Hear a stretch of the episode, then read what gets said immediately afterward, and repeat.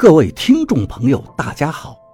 您现在收听的是长篇悬疑小说《夷陵轶事》，作者蛇从阁，演播老刘。第二百五十八章：为什么金仲能控制罗师傅？我昨天想通了，罗师傅惧怕我。当然也惧怕金仲，因为金仲和我是一样的人，金仲和我都能进入人的思维。我告诉你怎么学，罗师傅惊惧地说道：“你别那样干。”对不起，我心里有点愧疚。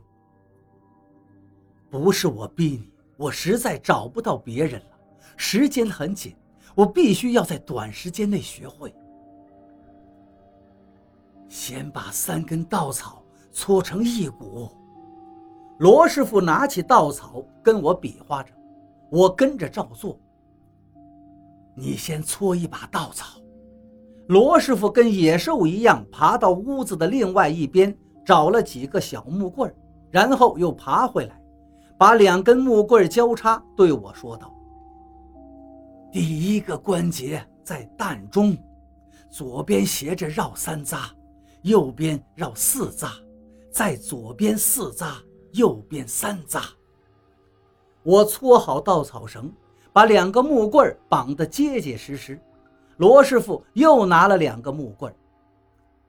臂膀的关节绑在缺盆，稻草绕的方法一样。罗师傅说完后不作声了。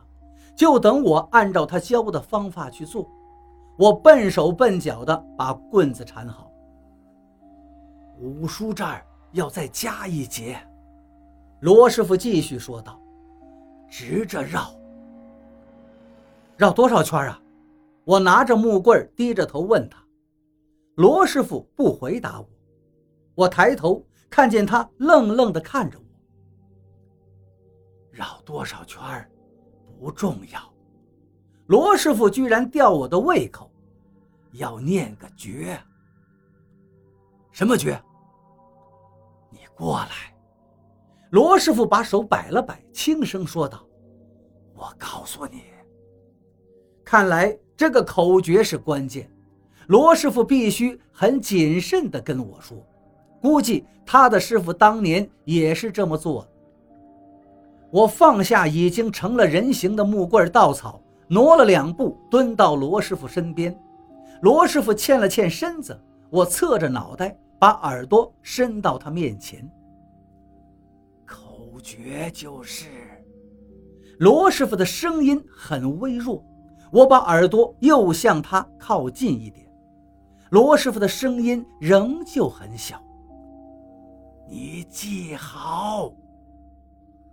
我突然看到屋里多了一个人，心里猛然紧张起来。啊！还没来得及看清楚多的那个人是什么样子，我的耳朵就是一阵剧痛。我猛力地用手把罗师傅的下巴捏住了，罗师傅也痛苦地喊了起来，松开了嘴。我看清楚屋里多的人是谁了，是那个脑瘫的秦小敏。他还是那个呆呆的痴傻样子，手里端着一碗面条，已经掉到了地上。我扭头看着罗师傅，他满嘴是血，下巴上的胡子已经烧得焦黑了。我用手捂着我的耳朵，龇牙咧嘴。罗师傅说道：“你答应我的条件，我就告诉你，你要我养活他。”我指着秦小敏，他爸爸呢？老秦已经疯了。罗师傅说道：“我可以送他去福利院呐。”那我就不告诉你了。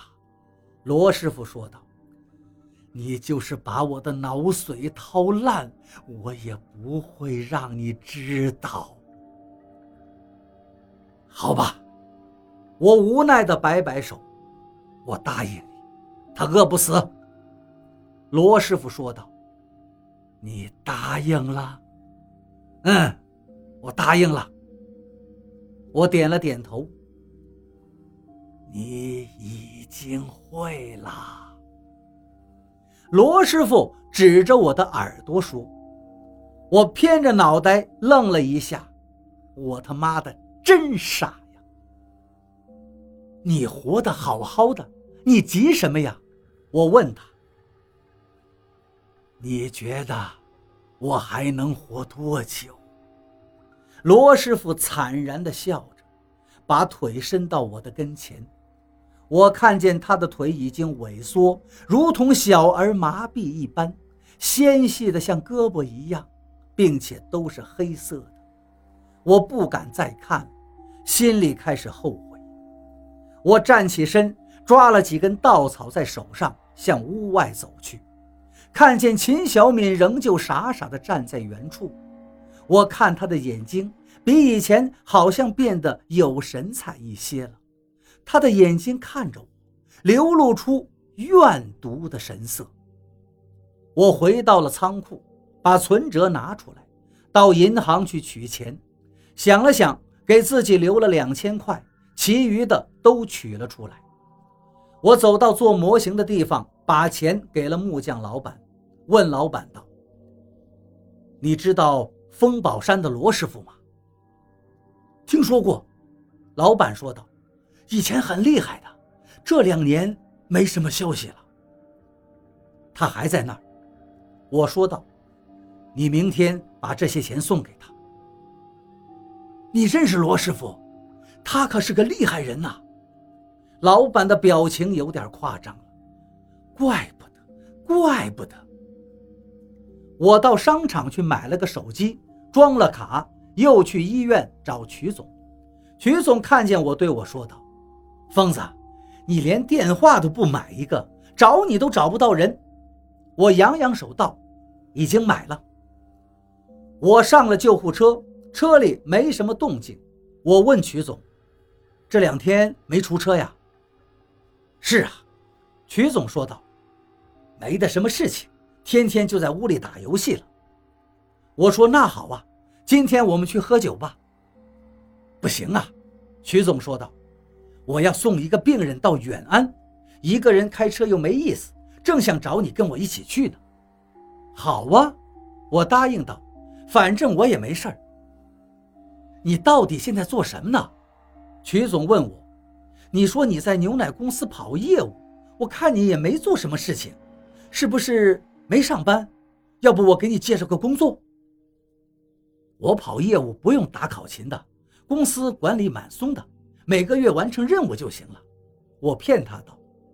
说着话，医院里的护工和两个农村打扮的男女把一个担架往车上放。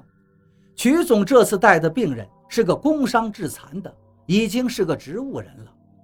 曲总把车开到东山大道的路口上，我问曲总打算走哪边，曲总就问我：“你地理好，你说走当阳还是走黄花，哪条路近些？”